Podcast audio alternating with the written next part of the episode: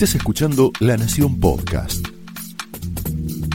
A continuación, Laura Di Marco explora amores y odios de los protagonistas y armadores de la política argentina en La Trama del Poder.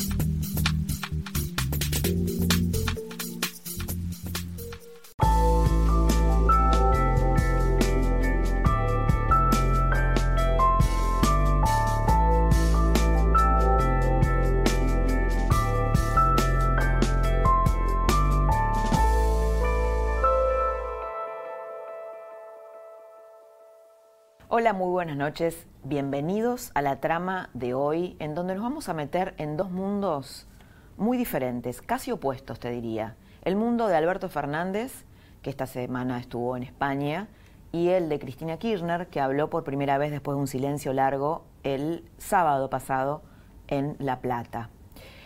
Cada día que pasa después del triunfo apabullante de Alberto Fernández, se ven esas diferencias.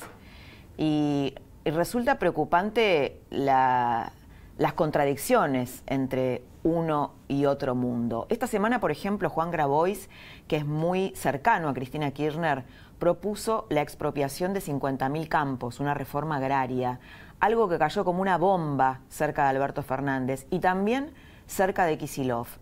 ¿Por qué? Bueno, Alberto Fernández está buscando la moderación, está buscando tratar de primero de reconciliarse con las organizaciones agrarias, estuvo con la mesa de enlace la semana pasada, tratando de recomponer ese vínculo que Cristina Kirchner dinamitó en el 2008.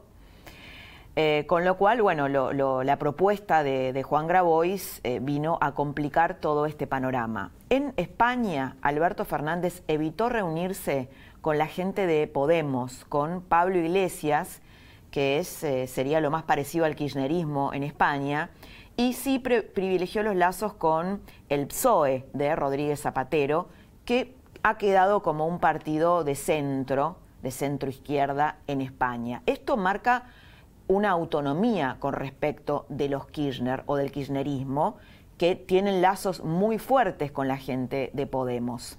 Dicen que la verdad se esconde en los detalles. Si analizás detenidamente el discurso de Cristina Kirchner en La Plata, en la nueva presentación de su libro de Sinceramente, eh, habló largamente y en ningún momento lo menciona Alberto Fernández ni lo saluda por su victoria. Habló de Kisilov, primero, y en segundo lugar habló de construir mayorías parlamentarias. El dólar se disparó después del triunfo de Fernández en, en Las Paso la macroeconomía empezó a complicarse mucho más todavía cuando Fernández se reunió con la gente del fondo y de algún modo no solamente los culpó, culpó al fondo de la crisis argentina, sino que sugirió que el organismo no debería mandarle más dinero al gobierno. La dinámica terminó con, con un cepo, un cepo a las empresas y con una situación muy angustiante y muy difícil económica. Hay diversas encuestas dando vueltas por ahí y más allá de la pérdida de credibilidad de este tipo de sondeos, hay una de Federico González que revela que la gente le está echando la culpa al presidente Macri por la actual crisis, exclusivamente a Macri. Esto lo que sugiere es que Macri podría eh, perder tal vez eh, por mayor cantidad, por un margen mayor que lo que sucedió en las pasos, es decir, el Frente de Todos podría empoderarse más aún lo que es mucho más preocupante teniendo en cuenta esto que te estoy contando, las contradicciones entre estos dos mundos y la posibilidad de que realmente exista una nueva guerra peronista, ¿no? Si Alberto Fernández llega al poder. Las PASO nos dejaron muchas paradojas. Una de ellas es cómo votó, cómo votaron los sectores más vulnerables. Un ejemplo de eso es lo que pasó en la Villa 31, que es un experimento muy importante del PRO, algo, un, sector, un barrio al que Rodríguez Larreta le apostó y mucho, y que sin embargo votó masivamente en contra de Cambiemos y de Larreta. Larreta perdió a manos de Lamens casi por 47 puntos. Allí, en la Villa 31 o en el barrio 31, como ahora se rebautizó, eh, el PRO o Cambiemos hizo dos complejos de viviendas, está la escuela más moderna de la ciudad, hizo una cancha de fútbol con tribunas, eh, puso un puesto de ecobicis y sin embargo la gente, la mayoría de la gente, tiene guardada su bandera peronista para festejar el, supuesto o el eventual triunfo de Alberto Fernández cuando en realidad el oficialismo fue la única fuerza que más invirtió en ese sector. Estas paradojas o estas extrañezas eh, en las que queremos bucear esta noche en la trama eh, nos va a ayudar a dilucidar eh, Toti Flores. Toti Flores es un dirigente emblemático de Cambiemos con el que vamos a hablar de la evaluación de las elecciones, de lo que podría pasar, de lo que pasó con los sectores más vulnerables eh, y de lo que está pasando en este momento con la gente más humilde, donde hay sectores piqueteros que están pidiendo la emergencia alimentaria. La trama de esta noche arranca de esta manera.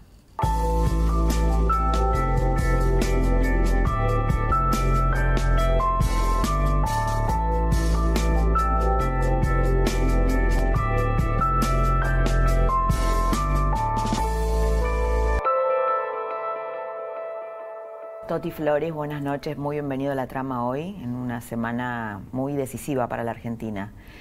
Em, quería preguntarte cómo, primero, cómo viviste el resultado de las PASO, sobre todo eh, teniendo en cuenta que los sectores más vulnerables votaron masivamente eh, en contra del gobierno y vos sos un representante de esos sectores. Sí, la verdad que fue una sorpresa. Sabíamos que podía ser una elección pareja, se hicieron muchas cosas para los sectores más pobres y yo creía que en ese sentido iba a haber una recomposición del voto de Cambiemos y íbamos a estar mejor. Eso no pasó, pero lo que más me sorprendió fue la caída este, impresionante de los sectores del voto de la clase media. Eh, de la clase media baja estaba un bastante previsto que podía ser menor, pero no en la dimensión que tomó el voto. Si vos ves lo que pasó en la Villa 31, lo ves en inversiones, eh, la Reta invirtió 850 millones de pesos en 34 proyectos en la villa, hizo dos complejos de viviendas, una escuela muy moderna, eh, bueno, una serie de innovaciones que no había hecho otro gobierno y perdió por casi 47 puntos. ¿Cómo explicas eso?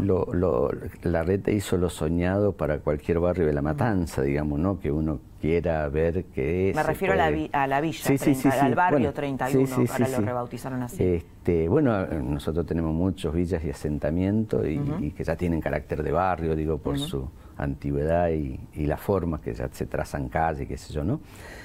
Ahora, sin embargo, a mí me parece que trasladar eso que hace el Estado a voto, tenés que tener eh, persona o organización que lo puedan explicar desde ahí y que después lo defiendan. Lo que no hubo en Cambiemos es construir poder territorial. Después seguramente se analizará por qué, pero no hubo poder territorial. ¿Qué quiero decir? Que no hubo gente que defendiera la gestión de Macri fundamentalmente, ¿no? Porque, viste, en un barrio tenés que salir a decir que sos eh, macrista o por lo menos que tenés una política de defender eso. Y en el puede ser estigmatizante eso, digo, porque eh, La Nación, el diario La Nación hizo hace unos días, el, fin de semana pasado, una nota muy, muy interesante sobre el tema de la Villa 31, en donde la gente tenía las viviendas que, pagaban con un crédito blando a 30 años, pero tenían la bandera peronista guardada esperando que ganara Alberto Fernández, ¿no? Entonces, la verdad que la sensación es, bueno, finalmente el relato peronista ganó la batalla cultural. A mí me parece que hay una cosa que hay que tenerlo en cuenta. Desde el 2001 cuando mucha gente pierde todo e ingresa a la zona de los pobres, eh, se pierde toda eh, certeza de la posibilidad de ascenso social a partir del trabajo, de la educación, y la gente se refugia en que solamente el Estado le puede dar garantía de eso, eh, ya cambiando una cultura, digamos, ¿no? Y empieza a haber una cultura de la sobrevivencia en estos lugares. Si te garantizan la sobrevivencia, está bien. Antes eso, para nosotros los más viejos, era, no lo, no lo aceptaba por una cuestión de dignidad, ¿no?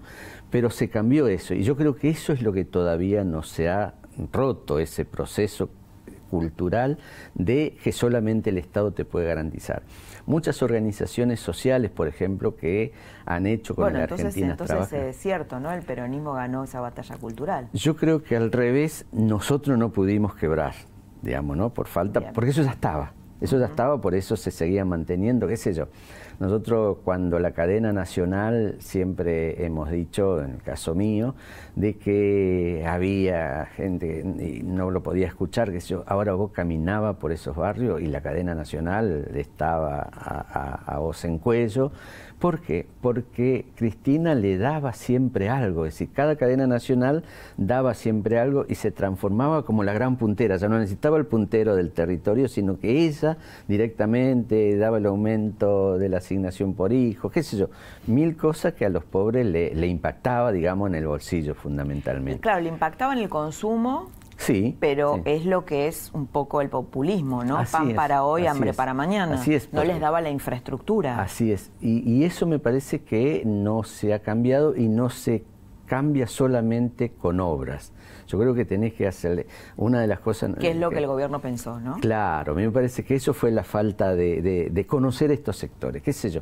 Ahí en la Villa 31 también eh, se ha dicho de que... Eh, lo que hacía el peronismo era que le llevaba la boleta, eh, tocaba la puerta y hablaba con la gente. Y nosotros le mandábamos por correo. Uh -huh. Eso me parece que es no conocer que un mimo a esta gente, tener el contacto directo, es lo que cambia la relación y lo que permite empezar a conversar. Digo, no, no se puede dialogar por televisión. Este, primero que ahí no siguen los programas políticos ni nada, y me parece que eso es lo que nos faltó. Y eso solamente te lo puede dar el, el poder territorial. Uh -huh. Es decir, cuando vos tenés incidencia en los barrios, bueno, yo siempre digo, yo vivo en, en, en La Matanza, en La Ferrera, en el barrio de La Juanita, yo salgo todos los días. A... ¿Y qué te dicen? Porque tal vez... Eh pueden llegar a criticarte por tu posición o por estar con Macri o pasarte alguna factura? ¿Cómo, sí, mira, cómo te el, relacionas con el, ellos? El tema de el momento más duro que yo pasé fue cuando fui elegido diputado en el 17 y ese diciembre que fue terrible eh, eh, pasando en el Congreso y lo que más eh, me preguntaban era qué iba a pasar con la reforma previsional, si iban a eh, cambiar la edad, qué iba a pasar con los planes sociales, es decir, uh -huh. eso se instaló como una necesidad. Y vos tenías que responderle porque yo camino por los mismos lugares todos los días. Y eso que no, no por supuesto que le respondíamos que, que no era así, todas esas cosas a los viejitos, pero vos te das cuenta que eh, no te creía o por lo menos tenía dudas, digamos, uh -huh. ¿no? Ahora, eso cambió a partir de marzo del 18, cuando empezaron a cobrar este, los aumentos, qué sé yo, y se tranquilizó. Yo creo que la primera etapa del gobierno de Cambiemos, en esos lugares no había mucha demanda, más allá de las organizaciones sociales que tienen ahora? Otro. Ahora sí. Ahora sí hay, hay, más que nada hay una gran incertidumbre que va a pasar, ¿viste? Y ahora podemos conversar. Yo no tengo problema, como he estado en esos momentos siempre, uh -huh. yo no tengo problema en conversar. Yo, claro, la yo. gente valora que des la cara, ¿no? Sí, de todo dirigente, sí, pero. Sí, sí, sí, sí, que pero estés, ahí. Que estés. Y, y, ese es mi barrio, yo tengo también como un termómetro en ese sentido. Pero no vi, no es que, viste, esto también, el tema de que fue muy insensible a esa demanda, no es que uno tuvo la, la capacidad de verlo y otro no. Algunos tuvimos posturas distintas con relación, por ejemplo, tanto Lilita como yo, con relación a las tarifas, el aumento impactaba muy fuerte.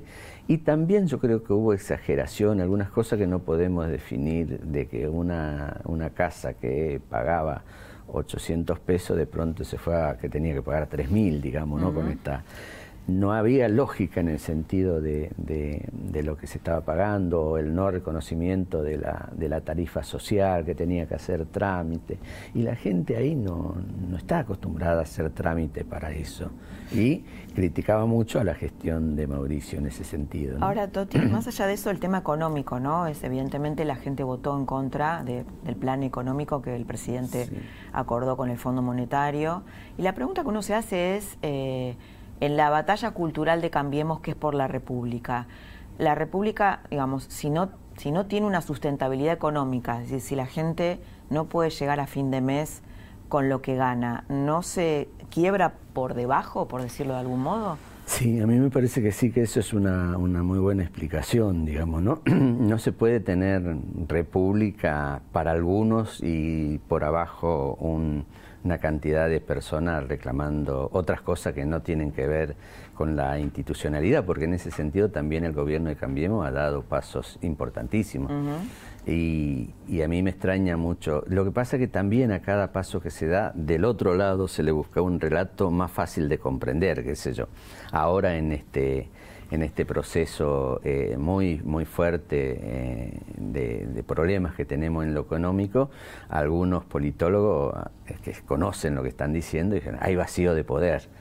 Y vacío de poder, usted sabe que se da cuando las instituciones dejan de funcionar, porque acá había, podrían decirle que el presidente renuncia, qué sé yo, pero no es adelantamiento de las elecciones, no había ninguna relación, y porque el vacío de poder también se da cuando se disputa en las calles donde está el poder. Por eso a mí me pareció muy muy, importante la marcha del 24, porque eh, quitaba esa única posibilidad que tenía de presentar como un vacío de poder en caso de que no se pudieran este, ordenar las manifestaciones. Sí, creo que es una, una innovación política el hecho de que una fuerza no peronista haya ganado las calles, ¿no? Y que nadie la haya convocado hubo, líderes ciudadanos, Grandón y Campanella, pero que no haya, que no la hayan llevado, ¿no?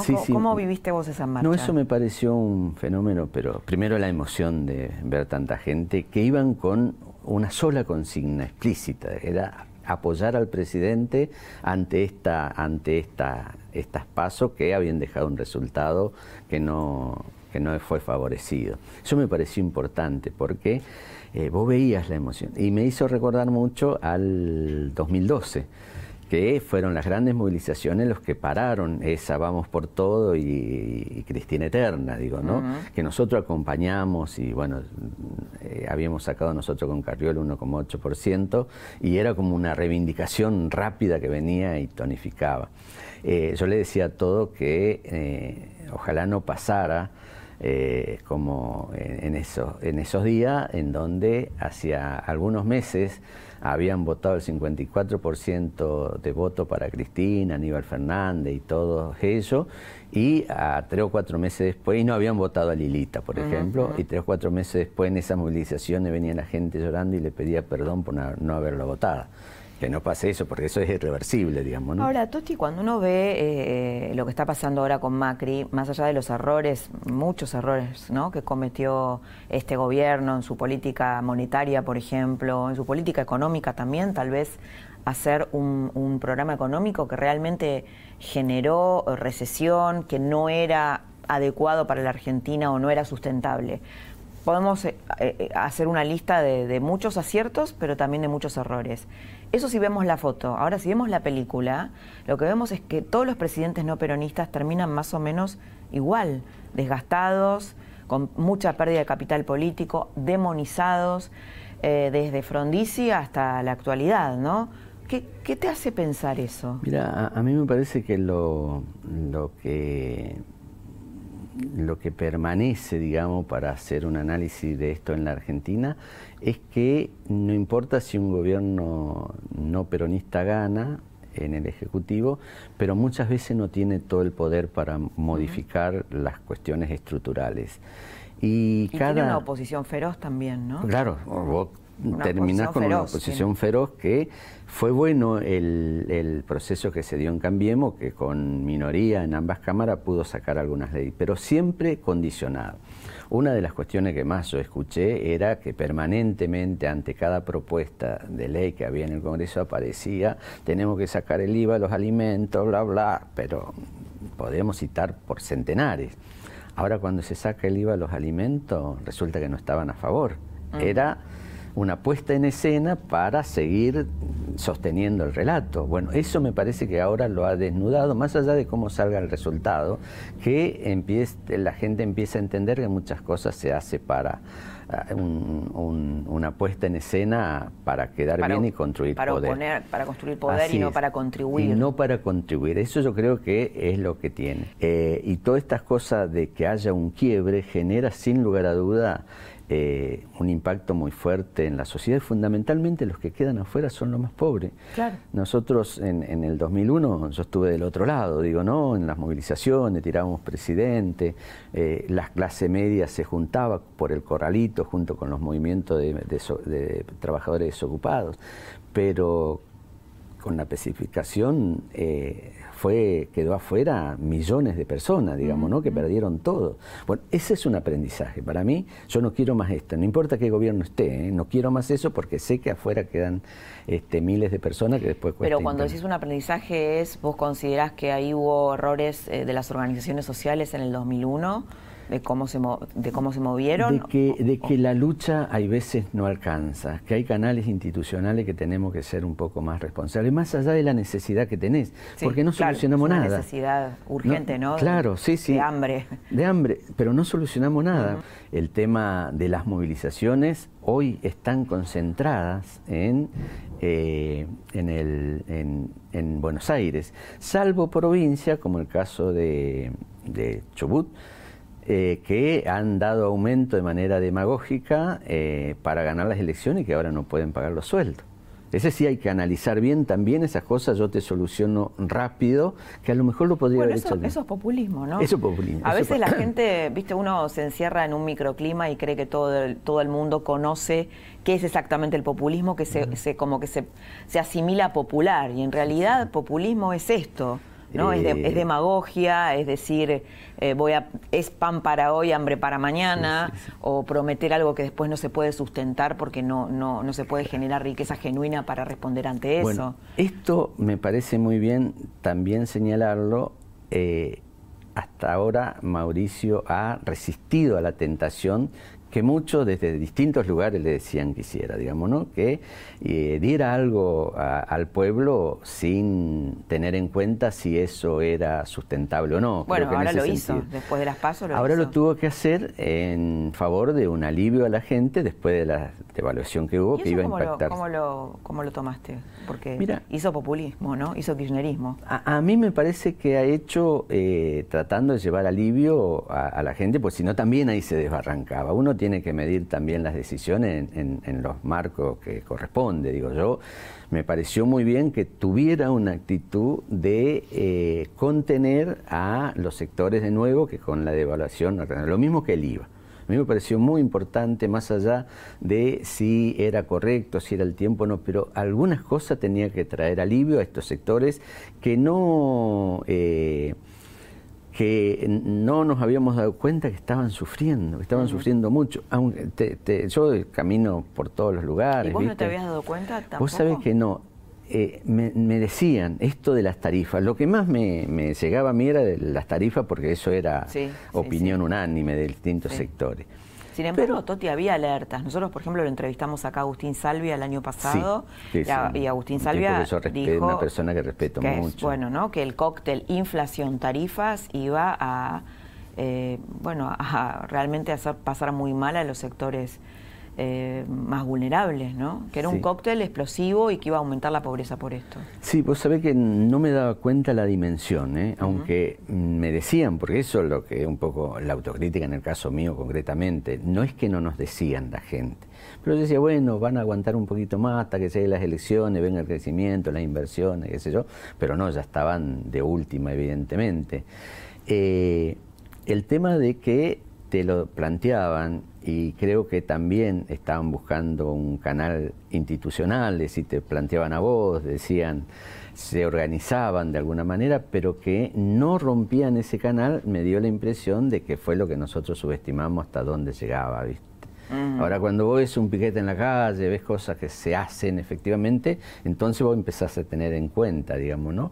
Pero no pasaba eso. In- Inclusive las protestas contra las uvas también se, se, se concentraban fundamentalmente en la capital, ¿viste? Esas cosas no, este, no, no vimos, no vimos. Quería eh, preguntarte sobre la figura de Grabois, que esta semana pidió una reforma agraria, la expropiación de 50.000 campos ¿no? en la Argentina. Eh, ¿Qué pensás de él y, y de las marchas bueno, que está convocando ahora? ¿Cómo lo evalúas? Bueno, yo creo que Graboy es una figura que pertenece al Frente Todos y que de alguna manera tienen que salir a responder que no, no están eh, de acuerdo en ese espacio político. Lo que sí a mí me llama la reflexión y creo que este es mi gran dilema ahora. Se han enojado mucho en el entorno de Alberto Fernández por lo que dijo Grabois. Bueno, pero que salga Alberto Fernández y diga que no está de acuerdo. Esto es eh, muy interesante, yo conozco mucho de cómo se organizan los partidos de izquierda y qué sé yo. Los partidos de izquierda tienen ideólogos que casi nunca aparecen en la prensa.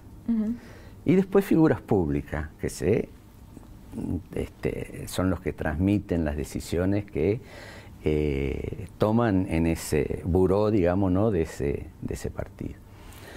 Generalmente las figuras públicas tienen una orientación de ese buró y es una sola persona generalmente. El Frente Todo tiene un problema, que cualquiera puede ser vocero de las distintas facciones que integran ese frente. Graboy, ¿lo van a salir a cruzar y decir que no están de acuerdo, por ejemplo, referente de Alberto Fernández? ¿O van a dejar correr como que no están de acuerdo y no se animan a enfrentarlo? bueno, tal vez eh, se van a callar, ¿no? Como el silencio hasta, hasta, claro, hasta eh, octubre. A mí me da la impresión que Graboy no es una persona, es como Delía, no es una persona, un bruto que está en la política, que llegó ahí de casualidad, es un hombre formado, que tendrá ciertas orientaciones de algún sector. Yo creo que ahí el sector de Cristina está con eso, lo ha demostrado en su embate eh, contra el campo y que nos salió y nos salvó porque se dieron cuenta de esos chacareros.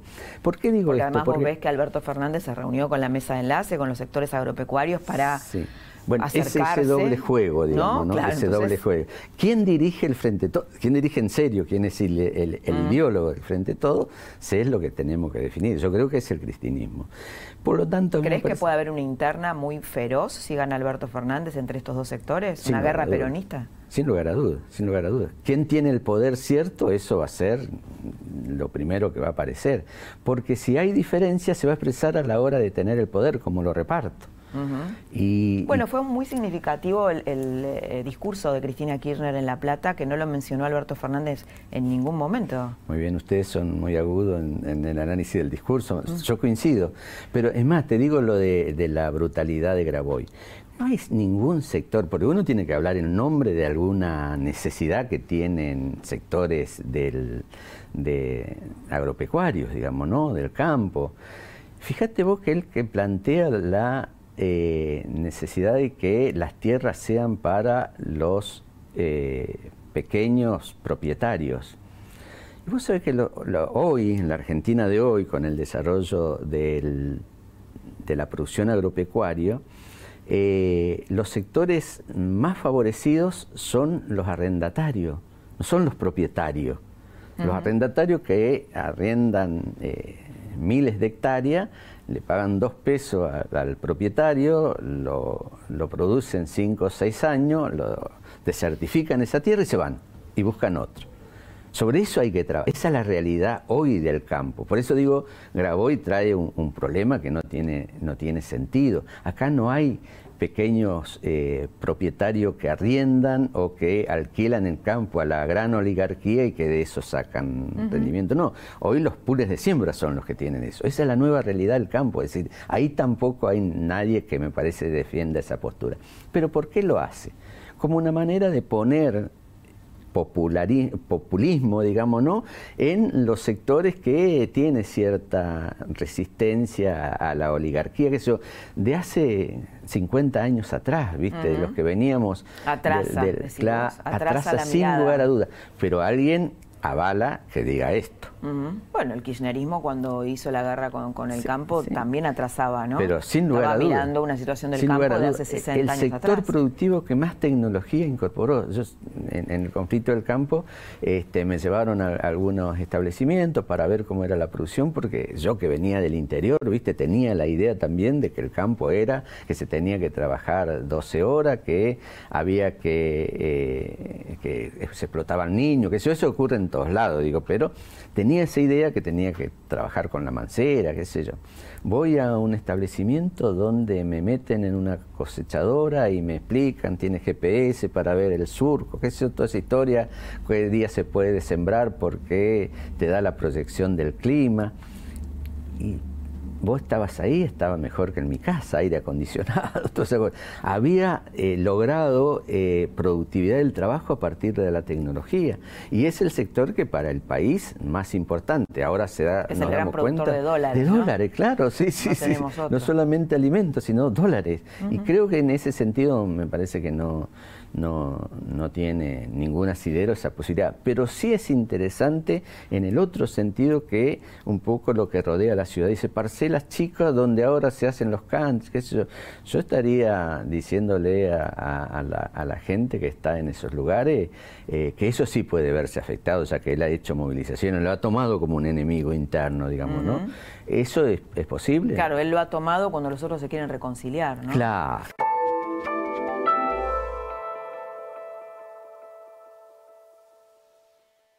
¿Debería declararse la, emergencia alimentaria como está reclamando Graboy? Yo, yo no veo hoy eso. ¿Por qué? Porque esto también comparando eh, a, niveles de la pobreza del 2001.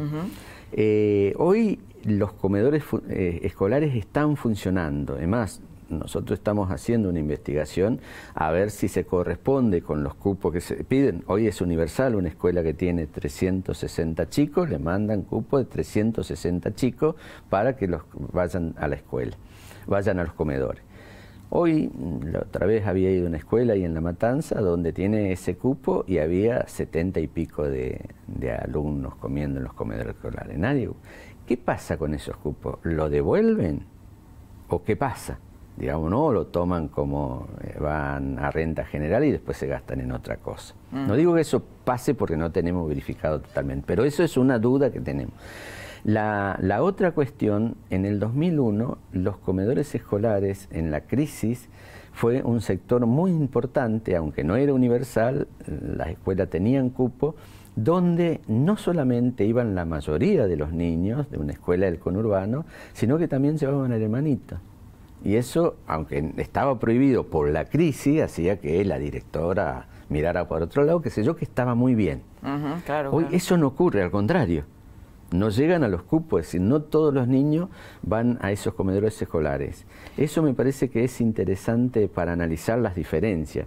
Por lo tanto, me parece que por ahí están cubiertos, los comedores comunitarios también están abastecidos. ¿Vos qué, pensás? ¿Que es una chicana al gobierno? No, yo creo que es una necesidad y que porque tiene la... No, no, esta idea, digamos, esta posición de declarar la emergencia alimentaria. Yo creo que es una cuestión lo mismo que han venido pidiendo las organizaciones sociales porque entonces lo manejan ellos.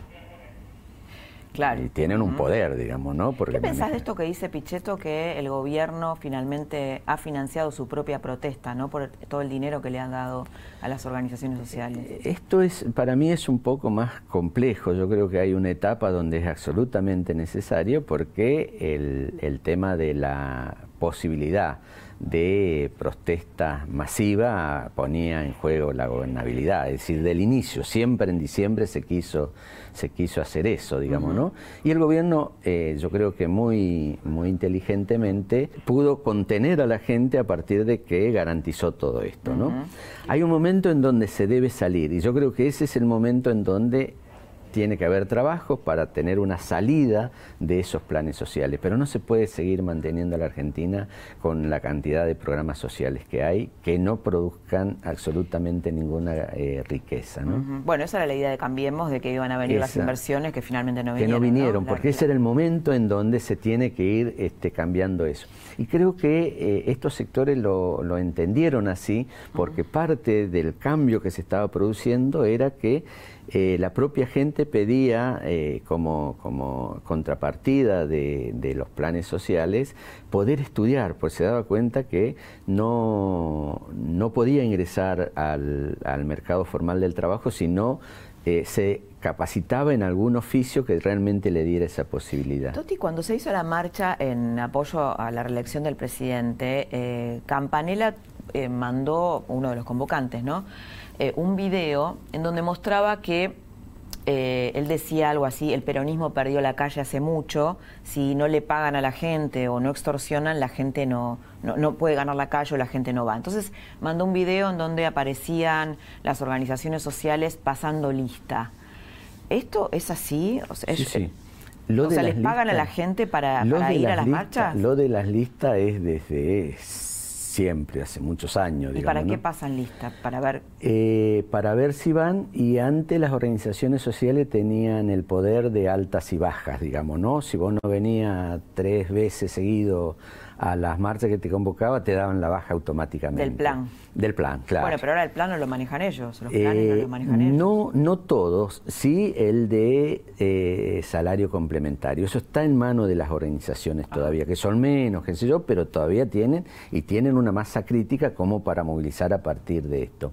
Esto sucede desde hace mucho tiempo, hay muchas denuncias que nosotros recibimos, lo mandamos a Desarrollo Social y eso me parece que es lo que yo te digo, que ahora lo pueden sacar a la gente por eso y eso es parte de la, de la cuestión de la cultura.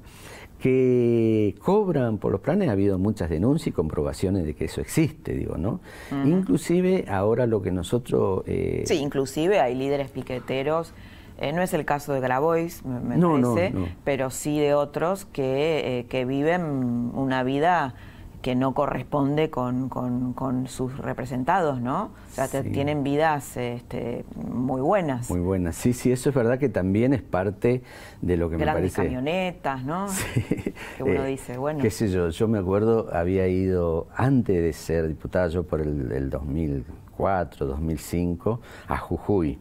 Eh, y no estaba en la política, por lo tanto era eh, podía llegar a cualquier lugar donde hubiera eh, movimientos piqueteros y entraba, además tenía esta cuestión de que nosotros no habíamos eh, aceptado planes sociales y sin embargo seguíamos existiendo, digamos, ¿no? esas cosas.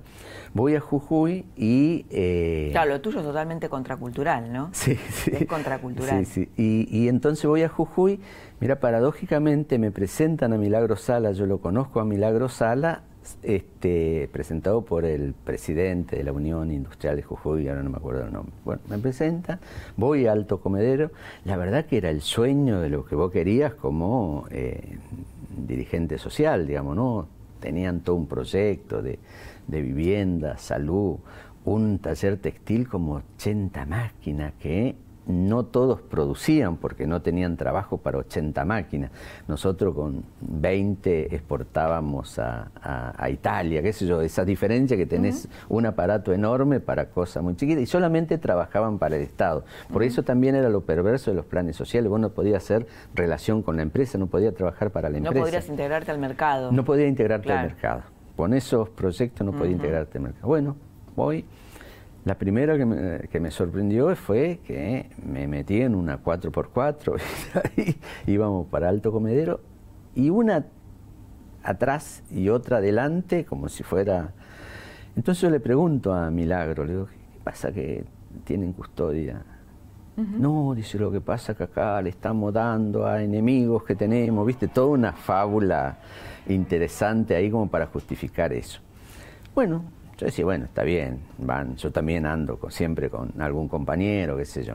Pero cuando me bajo, se despliegan los muchachos ahí como si fuera un, ejército y me doy cuenta que una persona ahí me pareció ver de reflejo que tenía un arma. Y nosotros en el barrio nos acostumbramos mucho, más que nada cuando conoces a alguien, de ir y decir, ah, hermano, ¿cómo te va? Lo agarrás de la cintura, ¿viste? Y ahí tocas que tiene, digamos. El tipo estaba armado este, y se da cuenta. Y me dice lo mismo, como le había preguntado a Milagro Sala esto, dice, ahora, yo absolutamente no lo puedo creer, eso era el barrio de Milagro Sala. no, no puedo creer eh, viste, si yo tengo que andar en la Juanita con dos o tres este, a mi lado armado, ¿no? No, no tiene sentido porque vos andas armado en ese lugar y si tenés que matar, tenés que matar. Y con autos de alta gama, ¿no? De alta gama, eso me sorprendió. Eh, por supuesto que Milagro Sala, eh, apoyado por el CTA y toda esa historia, aparecía también como un, un milagro de los movimientos piqueteros que tenía todo esta cosa. Después me entero cuánto era. Un milagro con todo un marco delictual después. Así es, con un marco delictual y con mucha plata, eso. Sí, sí, sí. Toti, muchísimas gracias por haber estado esta noche y esta semana con nosotros. Muchas gracias. Hasta aquí lo escuchaste a Toti Flores, alguien que estuvo desde el inicio en Cambiemos, que puede entender la lógica de los sectores más humildes.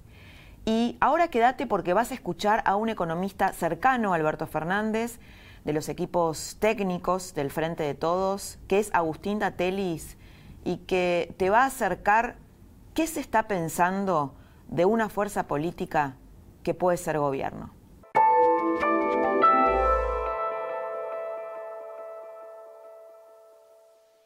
Lo que vas a escuchar ahora es parte de lo que podría venir si Alberto Fernández es elegido finalmente presidente.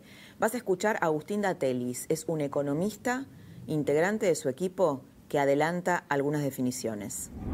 Bienvenido esta noche a la trama, Agustín, y bienvenido sobre todo en una semana donde la economía, o en unas semanas, ¿no? donde la economía nos preocupa, nos angustia, y bueno, vos formas parte del equipo de Alberto Fernández, de economistas, que bueno, que muy probablemente se hagan cargo de la Argentina muy probablemente. No sé qué pensás. Bueno, gracias por la invitación, Laura. Eh, sí, a ver, digo, yo se sabe que hace rato que, trabajo cercano a esos espacios, incluso lo hice también durante la gestión anterior. digo, me pongo en la piel de la gente, está muy angustiada con lo que va a pasar, hay mucha incertidumbre. Ustedes probablemente se hagan cargo de la Argentina. Todos los programas económicos en la Argentina han fracasado, ¿no? ¿Por qué funcionaría este programa? o algún programa, no sé si es que tienen algún Sí, primero, a ver, digo, me parece a mí que lo que ocurrió, vamos a, a ponernos en los últimos años en Argentina, después del colapso 2001, etcétera. Lo que ocurrió ahí fue una recuperación de un camino del crecimiento, una visión de un Estado presente en la economía, de un Estado regulando, de un Estado actuando activamente sobre la distribución del ingreso y de esa manera impulsando la demanda, generando crecimiento económico.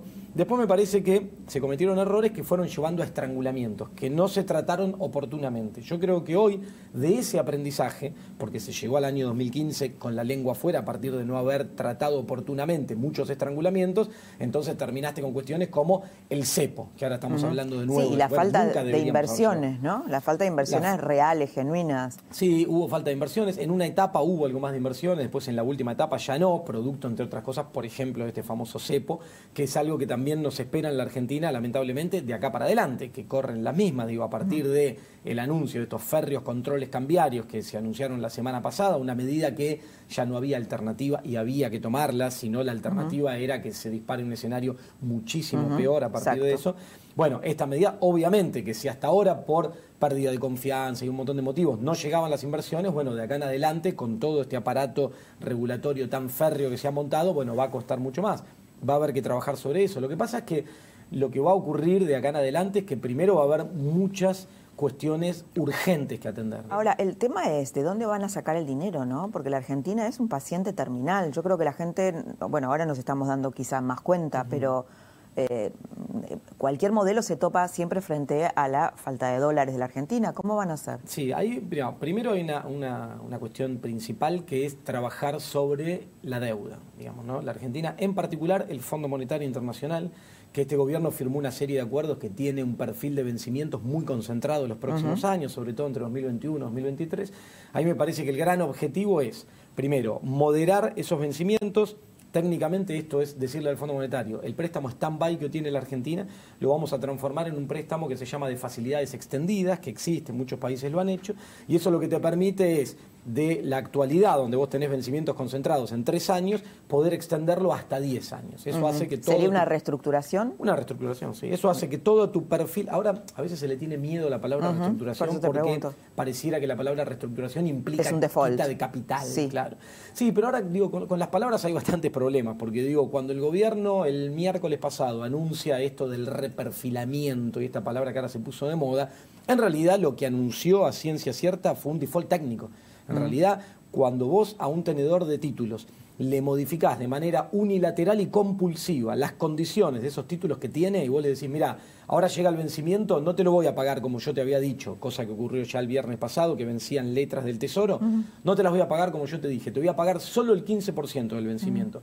El restante 25 te lo postergo 180, perdón, 90 eh, días y el 60% remanente te lo postergo 180 días. Bueno, esa condición donde no hubo ningún tipo de consulta previa es un default técnico porque es cambiar las reglas de juego de manera Pero eso, eso, Agustín, no es un poco, eso lo después lo dijo Alberto, ¿no? Alberto Fernández hizo esa declaración de lo que él mismo le había pedido a Macri, porque él le pidió eh, eh, esto, ¿no? Macri de, algún modo hizo lo que él le pidió. No, no, esto no. Yo creo que lo, que pidió Alberto, tengo entendido en las conversaciones que tuvo, fue que eh, se atienda la cuestión con el Fondo Monetario Internacional. Esto mm. que yo te digo, de transformar el stand-by en un crédito de facilidades extendidas y la extensión de plazos, Esto tengo entendido que Alberto lo habló con Mauricio Macri y le dijo, hagan ustedes este trabajo, que fueron quienes firmaron los acuerdos, quienes trajeron de nuevo el Fondo Monetario a la Argentina. Nosotros, le dijo él, nunca estuvimos de acuerdo con esto, no estamos de acuerdo con la política económica que llevan adelante, respaldada por el Fondo Monetario.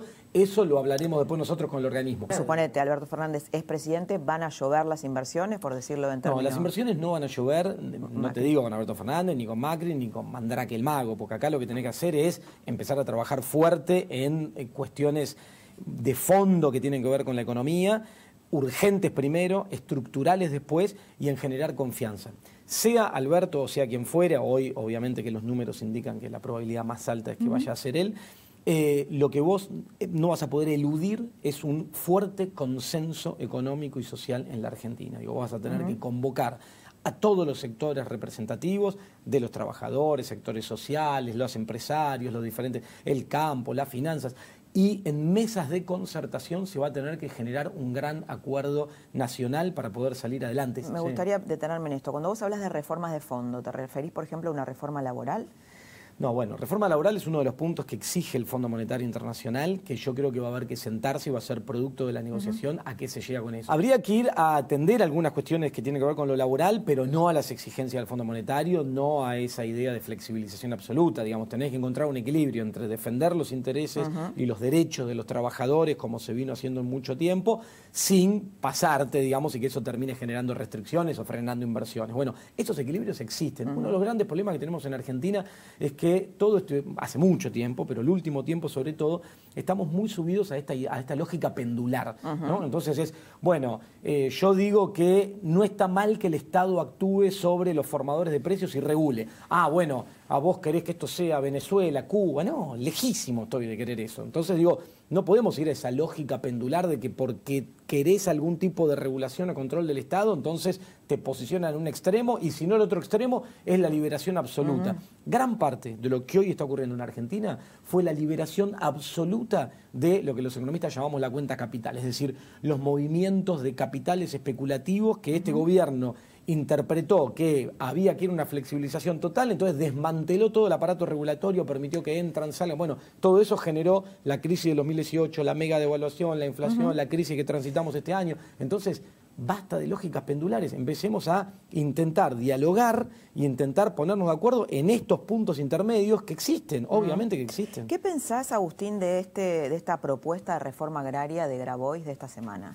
No, yo creo que esas cosas en este momento lo único que generan es ruido, digamos, y no, no, suman para nada. ¿Daño? ¿Generan daño? Sí, generan daño porque generan ruido, digamos, generan eh, más clima de incertidumbre, ¿no? Terminan generando la expectativa. La gente se pregunta, bueno, Grabois pesa, o sea, tiene incidencia o no, o no, porque Alberto Fernández estuvo con las entidades agrarias y después sale esto. Sí, mira, yo tengo entendido que Alberto Fernández como candidato y después, si esto se termina confirmando en octubre como presidente, tiene que hablar con todos los sectores y así como recibió a Marco Galperino, se juntó con la, comunidad agraria o con sectores importantes del mundo financiero, también se tendrá que juntar con los movimientos sociales y Juan Grabois es un actor muy relevante dentro de lo que es toda esa estructura de movimientos sociales. Ahora, más allá de que se junte con cada uno, me imagino que él irá analizando las situaciones, las necesidades e irá buscando equilibrios. Digo, no creo que sea alguien que vaya a regirse Alberto, con la personalidad que tiene y la idea de país que entiendo que tiene, a regirse por la lógica o, tener algún tipo de imposición por Juan Grabois ni por nada. Lo que vino ocurriendo en el último tiempo es que este gobierno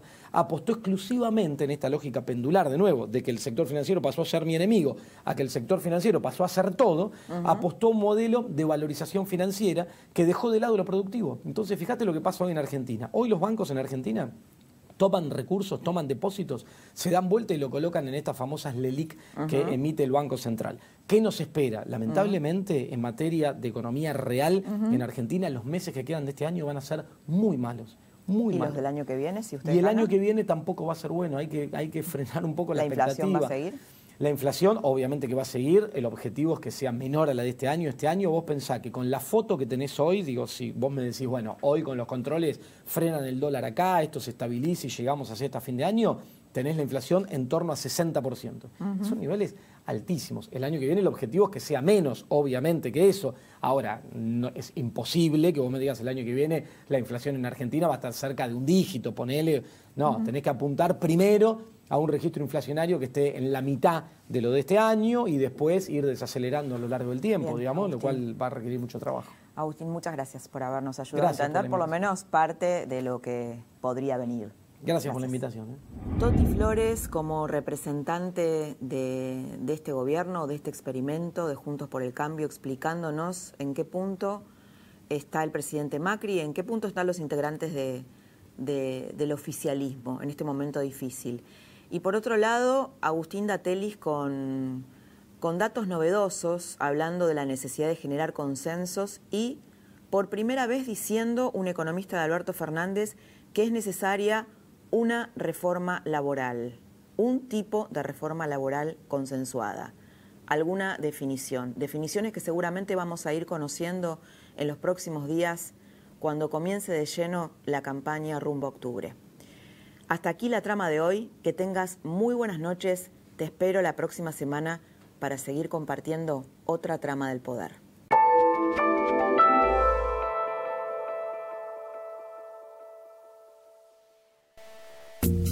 Esto fue La Trama del Poder con Laura Di Marco, un podcast exclusivo de La Nación. Escucha todos los programas de La Nación Podcast en www.lanacion.com.ar. Suscríbete para no perderte ningún episodio. Estamos en Spotify, Apple Podcast, Google Podcast y en tu reproductor de podcast favorito.